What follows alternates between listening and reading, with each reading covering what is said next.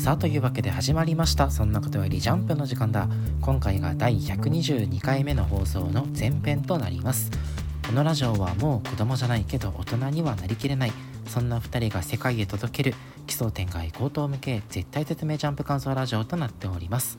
お相手は私太田とそして私田中でお送りいたします。さあ今週のジャンプは2022年第1号。第7回キャラクター人気投票結果発表終章人気大爆発。御礼の僕のヒーローアカデミアが表紙関東カラーです。さあというわけで2022年第1号ですよ。早いものでまた一周してしまったと。ジャンプはね一足先に新年を迎えるからね。というわけで2021年今年の抱負は？もう残り20日ほどしかないですが何かやり残したこととか今年中に何かやっておきたい今年の抱負というのをお聞かせ願いたいね。急に言われてもな。12月にもなって今年の抱負を急に言われてもな。あのどうせ1月になったら新年の抱負ってまた聞くから。そ うね。でも別にやり残したことでもないけれども、うん、俺今年1年あの穏やかな心でをモットーに生きてきたから、うん、残り数週間仏のような心で生きることが至上命題なのよ。今年1年はもう1年というかまあ11ヶ月と10日ぐらいはもうあれ？あの穏やかな心で過ごせたの。いや穏やかな心で過ごせたかというと仕事でのストレスを家庭でぶちまける日々が続いてたから。とんでもない旦那じゃモラハラしてる。モラハラ。モラハラの毛があるから。でも別にお前そんな仕事忙しくないじゃん。いやいやこうね。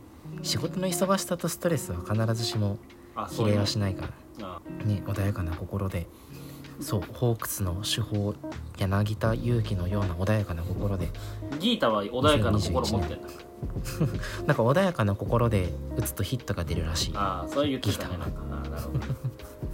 ぐらい穏やかな心でってことです。ぐらいはい。俺の今年の抱負何かな？歯医者行こう。言っとけ言っとけ。歯医者俺嫌い今年中と言わず今週中ぐらいに言っとけ。なんか最近歯が痛い気がするんよねほっといたらなんか痛くなくなってきたからもういいかなと思って。気がし始めた時にはもう手遅れだもんな。ねやだもん歯医者もう何年も行ってないわ。これラジオで話したっけ？俺歯磨き頑張りすぎてさ、うん、あの歯茎が消失しつつあるの。それはもう歯磨きのせいではなく単純に歯周病のせいなんじゃないうんいや歯ブラシのせいなのよ。あそうなんか右側面上の歯の右側面の歯茎が消えつつあって。ずっとすごい力入れて歯ブラシゴシゴシしてたからどんどんどんどん歯茎が下がっていってるらしい。あの右側神経が露出してるらしい。水飲んだら痛いってこと？そうそうそうそう過ぎたるはなお及ばざるがごとしを地で言っとるってことで言ってる。そっか。じゃあ穏やかな心で歯医者に行きましょう。はい、はい、というわけで新年一発目今年もアンケートの発表に参りましょう、えー、それでは私太田から今週のアンケートの発表です、えー、1位僕のヒーローアカデミア2位ドロンドロロン3位ドクターストーンとなっておりますはい私田中の今週の1位は僕のヒーローアカデミア。そして2位高校生家族3位ドクターストーンとなっております。この前半パートでは僕のヒーローアカデミア。そして高校生家族の感想について話していこうと思います。それでは1作品目参りましょう。どうぞ。僕たちは堀越先生の手のひらの上にいます。僕のヒーローアカデミア。いやまあまあまあ。ましたね。うん。まあ、まずはキャラクター人気投票ですよ。ああそうだねそうだね。まずはちょっとそこに触れてこう。なんか見し見知らぬやつがおったけど。あの初見の人がねおるけど。我々映画を 俺第1作目と2作目見たけど3作目見てないから知らない人だったんだけど。ななんなんなんだこれ。ロディロディでしょあかの有名な？かの有名なロディだしまあまあまあ1位がねまあもう不動の人気爆豪ですよ。は多分ね第6回人気投票の時にはなんでこいつがずっと1位取ってるんかわからんってずっと言うてた気がする俺は。あのほうあもうでも今となってはね爆豪が1位で当たり前みたいな風潮あるけれど、まあもう謝ったからね。うん、まあまあまあいいでしょうまあまあまだ許してないでお前。まだ。ことあるごとに言ってるけど。まだ心の底からは許してないし謝らないでほしかったけどまあ1位取るのはまあしょうがない。で2位デク3位轟翔太ということでここはまあ盤石ですね。えーうん。4位霧島君が俺は一番意外かもしれん。ああそう。ナイスガイではあるけど。ナイスガイだけど別に取り立ててここ最近活躍してなくない？っていううーん確かにね。例えば「ワンピースだとさ、あの結構新キャラが上位食い込んできたりするじゃん。ヤマトだったりねはい最近だったら。うんうんとかがこう食い込んできてその直近で活躍したやつの人気っていうのが結構反映されたりするような気もするんだけど霧島君はな何最後に活躍したのってもうレッドライオットぐらいなんじゃないの？いやーまあでもそれで言うとその霧島以下は意外とみんなその気がない。でホークスはまあまだ分かるくらい？あーまあうん。ホークスもでもまあもう随分昔っちゃ昔かな。飯田しかり真相とかさ。真相は分からん。飯田はねまだメインキャラのメインキャラ中のメインキャラみたいな感じするからいいんだけど。知らんけど本当に知らんけど多分真相はあのあまりにも個性が便利すぎるがあまりあの本編の登場以上に、うん。あの各種同人誌で重宝されてるんやと思う。えそうなんだろうね。多分霧島君もそうなんじゃない？あ霧島くんもね。知らんけど想像でガしかないけどだからね。そう BL に向いてそうじゃない？このタイプの子って。確かにね。どんなに爆豪がたけって激しく爆発しようとも受け入れきる度量とかね。そうそうありそうある。絶対あるよ。読んだことないけど。最近のあれで言うとそれこそ信楽とかもっと上でもいいんじゃないかなとか思ううけど。ーん。かっこいいけどね信楽も。うーん。レディー・ナガンとかもね。そうだね。このまあ。レディー・ナガンとミスターコンプレスとミルコが近いところでみんな脇見せてるの面白いよねスターコンプレスかっこいいけどな。かっこいい。こんな顔だったっけ？いや顔あまり出てこなかったもんね。ねピンとこないけど。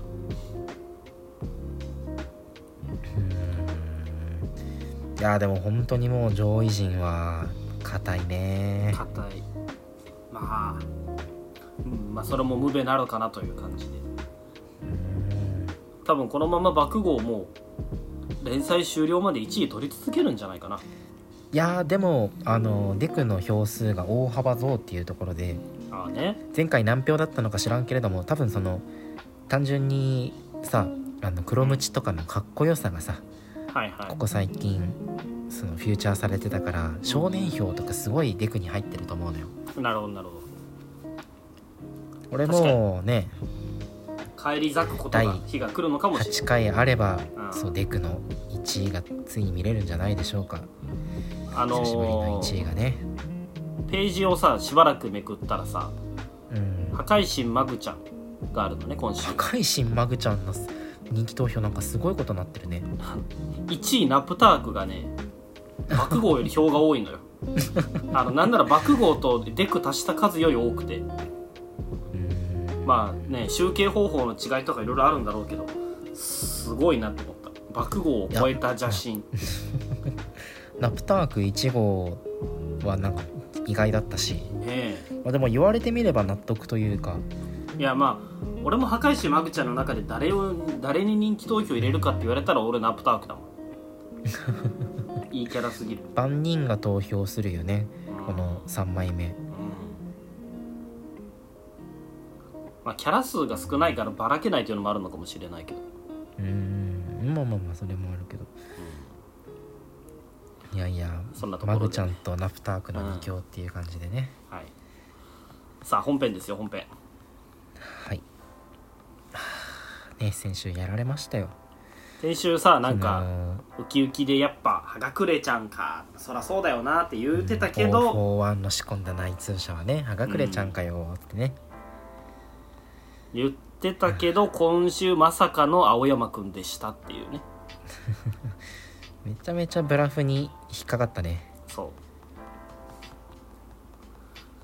確かにはがくれちゃんがそのまま内通者だとすれば青山くんの今までのこの怪しい言動っていうのがあれは一体何だったんだっていうのが分かんなくなるからうん。まあまあまあそれもまあそうかなとも思う。まあでもやっぱあそこは彼女の個性とあとあの一番最後のコマの描かれ方も相まってもうはがくれちゃんが内通者にしか思えなかったよ、うんでだ青山くんのその気候はさ、まあ、多々あったけどさ青山くんまたギリギリ気候が許されるキャラじゃん。うんそうだね。このなんか2つの絶妙なバランスで完全に惑わされたよね。青山くん一番内通者っぽくないキャラだもんね。今週読むまでは。だって一人だけキャラデザガッシュじゃん 魔物の子だね。確かに。そ人だけガッシュみたいな顔してるから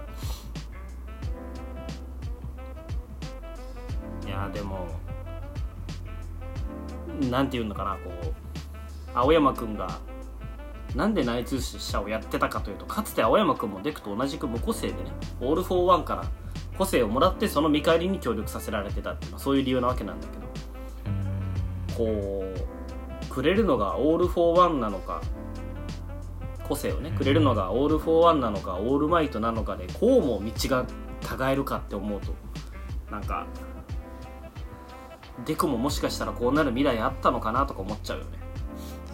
いやーね本当に、うん、緑谷と青山っていうのでほら青と緑ってうん。同系統の色だから、ここでやっぱりねネーミング的にもその似通った無個性っていう共通点のある2人で、ただ一方のデクはワン・フォー・オールに指導を受けた、まあ谷で逆にその青山はオール・フォー・ワンから個性を与えられた山でっていうこう1文字目で似てるけど2文字目で正反対なんだよっていうのがこう表現されてるんだなっていうのを今週読むとねこう、まあ、感じたりとかね。もともとねあのその名前が似通ってるとか青山優雅って別にその個性由来の名前じゃないからね。うん。あのヒロアカ世界ってその名前が先にあるのか個性が先にあるのかみたいな名付けされるじゃん。うん爆豪勝樹とかさ。うん。轟翔斗とかそんな感じだけど青山くんだけその個性に紐づいてない名前だからまあ確かにそういうところもよく考えると当てれたのかなとか思うけど。うん。あとはねそのデクの個性を見てあの個性が体に合ってないって見抜いてうんで僕もそうなんだよって言って昔はそのレーザーを止めることができなくてベルトをしてたんだとか言ってたけれども、あそこの僕もそうなんだよっていうのは生まれ持った個性じゃないから体に馴染んでないんだよっていうことだったんだろうね、なんか見れば見るほどその青山くんがデクと同じ無個性者だったんだっていうところをさ匂わせる伏線がもうたくさんあってうん。それこそ今週一番最後の「僕は知ってるよ」っていう青山くんがチーズで描いた文字も、まあ、デクが無個性だっていうことを知ってるよっていうメッセージだったんだろうし。なあ全てが腑に落ちるよね今週を読むと。ただねただ。はあ。ただ俺はまだはがくれちゃんが内通者という説を捨ててないのよ。本当にそう。しぶといな。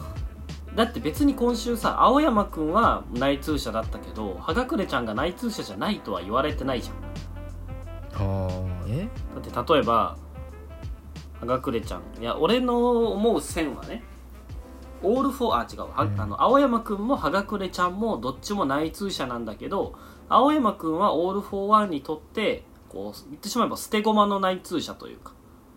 はがくれちゃんこそ本命の内通者っていうので思っててこの2人はもともと通じ合ってたんじゃないかなと思うのよ。内通者として。なるほどね、うん、あまあ青山くんがはがくれちゃんのことを内通者と思ってるか知らないけどはがくれちゃんは青山くんが内通者って知った上で本命の内通者をしてる。ほうほうほうほう。今週もそのはがくれちゃんがさ青山くんのこと見つけてさうん。えっ、とそんな嘘嘘でしょ？嘘。青山くんが青山くんがって言ってるけどこれは青山くんが嘘でしょ？青山くんがまさか内通者だったなんてじゃなくて青山くんが、うん。青山くんがまさかオール・フォー・ワンを裏切るなんてっていう方かもしれないと思って。ああね。結局その確かに青山くんが内通者じゃなかったら今までの怪しい言動は何だったんだってなるけど葉隠ちゃんも怪しいのは怪しいわけじゃない。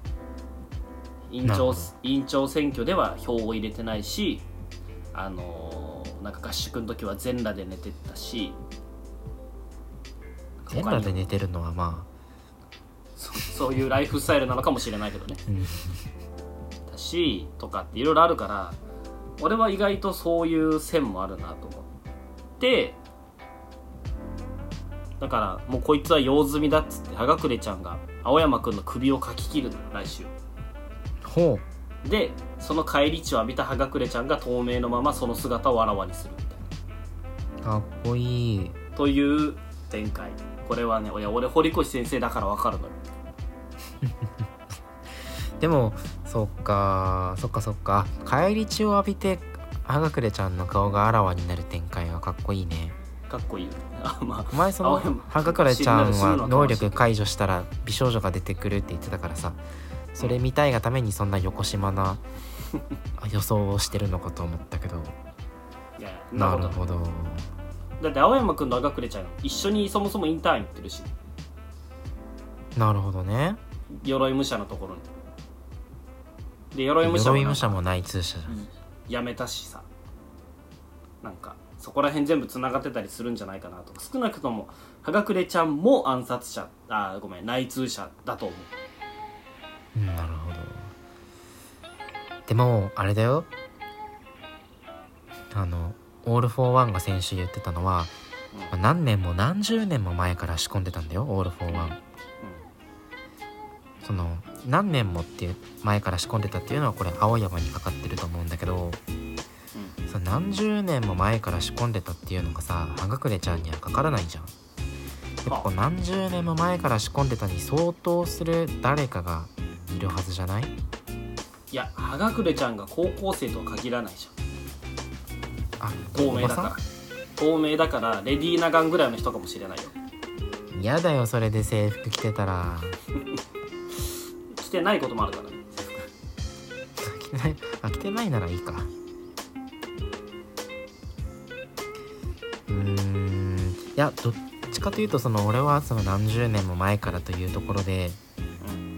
やっぱり校長怪しいんじゃないかなと思ってね。ほら。ほら俺もずっと言ってたじゃん校長が怪しいって。お前はまたまたとか言ってたけどとうとうお前もこっち側に来たか。うん 校長何十年も前からそんな内通できる人って校長しかいないじゃん。やっぱり賢すぎたがあまりあの世界は破滅するしかないと思うに至ったかまたはその校長の出現自体が突然変異的に動物がその高度な知能という個性を得たっていう解説だったけれども、オール・フォー・ワンが実験的に、まあ、ネズミに知能という個性を与えた結果のねそうだね。こういびつな能力者なのかもしれないし。もう俺全部言ってるからそれ過去。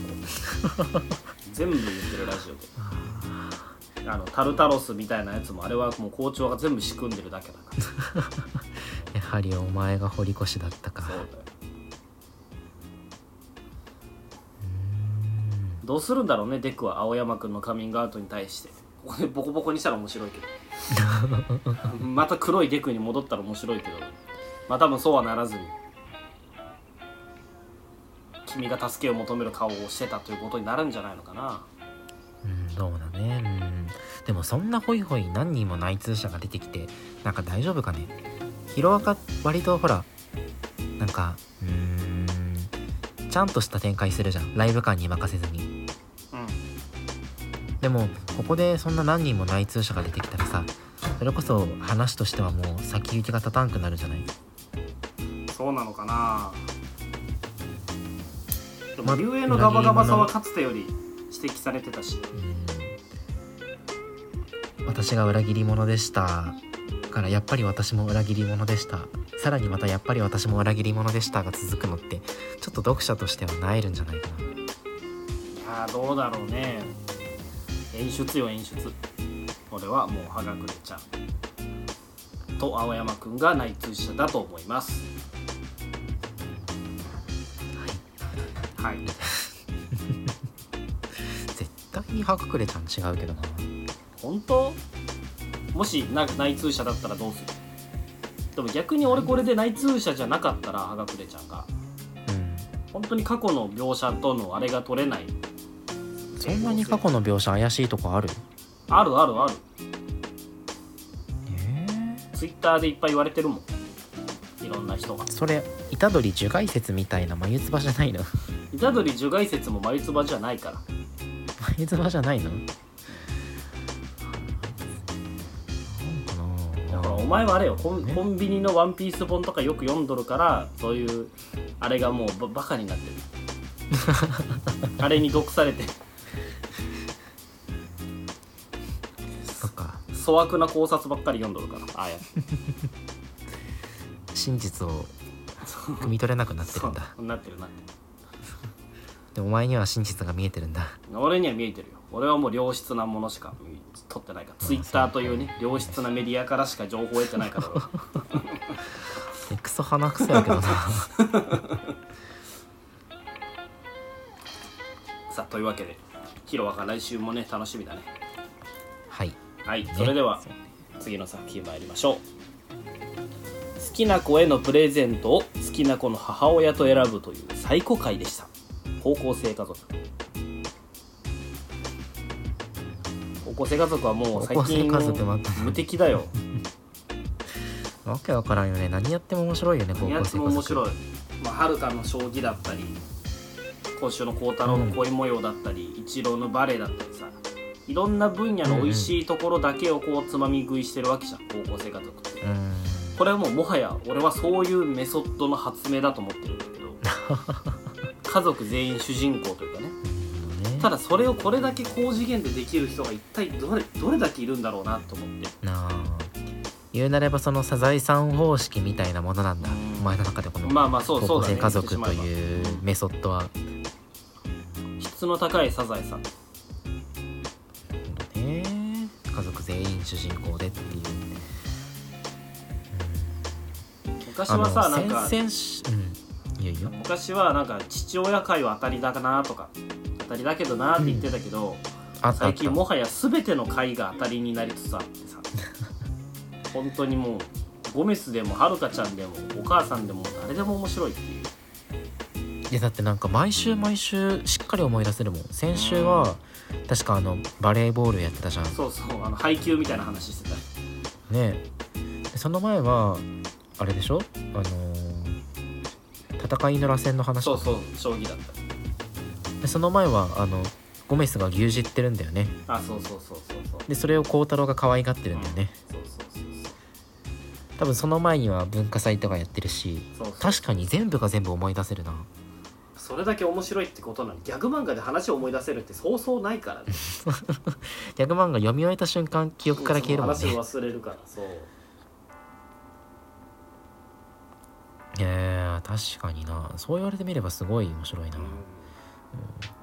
毎は毎は作風が全く違うからなんか読んでて飽きないのもあるし。そうなのよね。全然別物のジャンルの漫画になるから。うん全然「僕とロボコ」とかも俺すっごい好きなんだけどちょっと読み味がさ似てるうん時あるじゃん。うん。回によってね、うん。この回に既視感あるなとか。うん。高校生家族に関してはそれがめったにないもんね。うんすごい。確かにお前の言う通りこれは革命的発明なのかもしれないそうだよ。ミルクボーイなのよ。このフォーママットで無限にやれるんだ。無限にやれるこのフォーマットでだ本当に今回の話は最古回というか なんかたまにさそのたまに高校生家族その、俺がこの立場だったらすげえ嫌だなって本当に思う回ある。保健体育の回とかさ今週の回とかみたいに。うん。最悪じゃんって思って笑っちゃう回がなんかでもあの静香さんお母さんがさうん。あの孝太郎の好きなもの聞かれてさうん。その最近武道パンにハマってるとかその 息子の細やかなあの機微を汲み取ったりとかさうん。うんあの昔ゼリーが好きだったんだよとかいう、こうなんか微笑ましい記憶を掘り下げていくのってすごく俺今週通して母の愛を感じたんよね。う ん面白いね。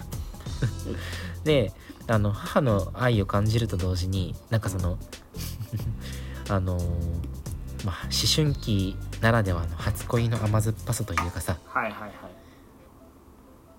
この何ちゃんだっけ？女の子の名前。弓木さん。アリさんアリさんうん。あそうそう弓木さん弓木さんのこうなんか甘酸っぱい恋模様っていうね。なんかそういう、やっぱりこれも一つの青春の形じゃん。うん。なんかどっちも高校生を描く上でこう外せないモチーフだと思うのよ。はいはい。でもなんかその2つが並列して進むことによって今週うん世にも奇妙な物語始まったなと思って、こんなに奇妙なことないよね。こうはならんやろうがずっと続くんよね。う ん本当にそう。そのあのあくまでもお母さんが友達として接するのがいいのよねそのお母ああさんそうだね。100振りじゃなくてさうん。あくまでも同級生と一緒に買い物に行ってるっていう体の中でその、本質はお母さんだからお母さんとして答えちゃうっていうそこのミスマッチさがやっぱ今週すげえ面白いなって。うん。ね。だしね。今週オチもすごい良くない？あのマフラープレゼントそう最終的にマフラープレゼントして ちゃんと甘酸っぱい恋のあのー始まりとして描いてるのに絶対今じゃねえだろっていうのがすげえ面白かったここでプレゼントセンスのなさを回収するっていうね。そちゃんと振りが効いててう、うん、綺麗な1話よ。そう。で最後ね最後の最後また母親としてまさか孝太郎と有沙がねっていうそのあれがね、まあ、これ母親として言ってるのか同級生として言ってるのか分かんないけど。でももうほらお母さんがさまあ弓木さんと孝太郎の恋をバックアップしてるわけじゃん。うんうん。こうなると次はさやっぱ孝太郎が信勝とお母さんをバックアップしなきゃいけないんじゃない？え？ーそういうことでしょ。いや。えあのママザファカと マザーファッカーの始まりでもいい。いいじゃんそれはそれで。そうなのかな。恋の螺旋そっちの方が嫌だけどな。ことだろなるほど。恋の螺旋なのか。うん戦いの螺旋に身を投じる妹がいる一方で。えでもさ逆にさ大学生の頃とかさ、お前んち遊び行ったりしてたじゃん、実家とかに、うんうん。でお前にさ「ちょっとお前のお母さんすごいいいちょっと紹介してよ」とか言われたらさどうよ？うん。まあ縁は切るよね。一旦切ってから考えるでしょ。一旦縁切ってからちょっと考えるじゃん。うん。切らずにはおれんよな。本当にそうだよ。切った上で次のアクションどうするかだもんそうそうそう。しかもお前がさ例えば今さ奥さんのお母さんと一緒に奥さんの誕生日プレゼントとか買いに行けるかと言われたらさ、ままあそれもは割といけるかもしれんけど。え本当？結婚してるからね。いやまあそうだけど。結婚してるからそれは。恥ずかしくない。でもその彼女のお母さんって考えるとちょっとや恥ずかしいね。なんか全員異常者だなと思って高校生家族にいるとその倫理観というか弓？そこのあれがぶっ壊れてる。弓木さんも弓木さんでそのあの孝太郎のさかっこよかった思い出がその「ヤオ」で叫んでる 白白真がおって面白い。よ狂ってるんだよな。でもちゃんとあの文化祭のあれが響いてたっていうのは一ついいことじゃない？ああそうだねそうだね。なんかそう高校生ってやっぱりこうある種後から思うと恥ずかしくなっちゃうようなことでもさ一生懸命やったりかっこいいと思ってやっちゃうんだけどそれを冷めた目で見るのはもう俺たち大人だけでいいのよ。弓木さんないしは孝太郎みたいなその高校生はやっぱりそれをちゃんとかっこいいものだと受け取ってうん。盲目であってほしい。そう恋に熱ほだされる時期って必要だろうなと思うしそれにこれ文化祭のあれって孝太郎も不本意ながらだったじゃん。本当はちゃんとバンダでかっこよくやりたかったのに家族みんなでできて半ばやけくそにやったみたいな。でもそれがちゃんと自分の思い人にさうん。あの響いてたっていうのはすごくいい話じゃない 家族の連携プやレーでね。やってよかったなって。うん。今週弓木さん可愛いんだよな。めっちゃ可愛いよね。めっちゃ可愛い。1ページ目から可愛いでもそもそもそんな弓木さんって孝太郎のこと好きだったっけって思わない？孝太郎が弓木さんのこと好きなのは分かるのよ。でどっちかというと孝太郎に矢印向けてたのってあの委員長の娘だったじゃん。そうだね。委員長の娘はそう。だね。保健体育会で一緒に抜け出してさ青春してたやつ、うん。あれお前すげえいいなって言ってたじうん。エモかったね。ゃんね。でもやっぱ委員長の先生あ委員長の委員長はあれはもう戦友なのよ。同じ苦しみを分かっちゃう友なんだけれども弓木さんはまたそれとは別。別？男女を超えた友情かまたはこの甘酸っぱい恋かっていう住み分けをきっと孝太郎はしてるのよ。なるほどね。一番悪いやつじゃん孝太郎。委員長かわいそうだねやっぱでもこれぐらいさその心揺れ動くべきだと思わない？ラブコメって。そうだねそうだね。き 聞いてるか？聞いてるか？某某某ラブコメよ こうあってくれ。う。ん今週の某ラブコメもねそのあれから話ずっと冷静なんだろうな動くかと思いきやバドに逃げてたからね。ずっともじもう練習などするな。ね。えもっと浮かれろって。今週の某ラブコメでもそのフィクサーと3人で行くフラグ立っててちょっと面白かった。やっぱ一番大事なところは近くで見てたいのかなと思って。フィクサーいやフィクサーはでも2人で行きたかったんだろうって言ってちょっとここ一歩引いた立ち位置だからさ。うーん。やっぱフィクサーの予想を超えて大気があまりにも無神経だったんじゃない？う ん部活バカすぎたのかな？部活ばうん。今週ね頑張ってるけどね。やっぱやっぱひなちゃん応援したくなるけどね。某ラブコメの方でひなちゃん可愛いいもんな、うん可愛い可愛い。今週すげえ可愛かった。うん、一歩踏み出そうとしてるのが感じ取れて。うん。言うならばほら大輝はさその千夏先輩を追いかけているけれども、まあ、その距離取ろうって言われたりとかう、んなんか距離感を測れなくてあのーちょっと踏み出せずに今いるじゃん。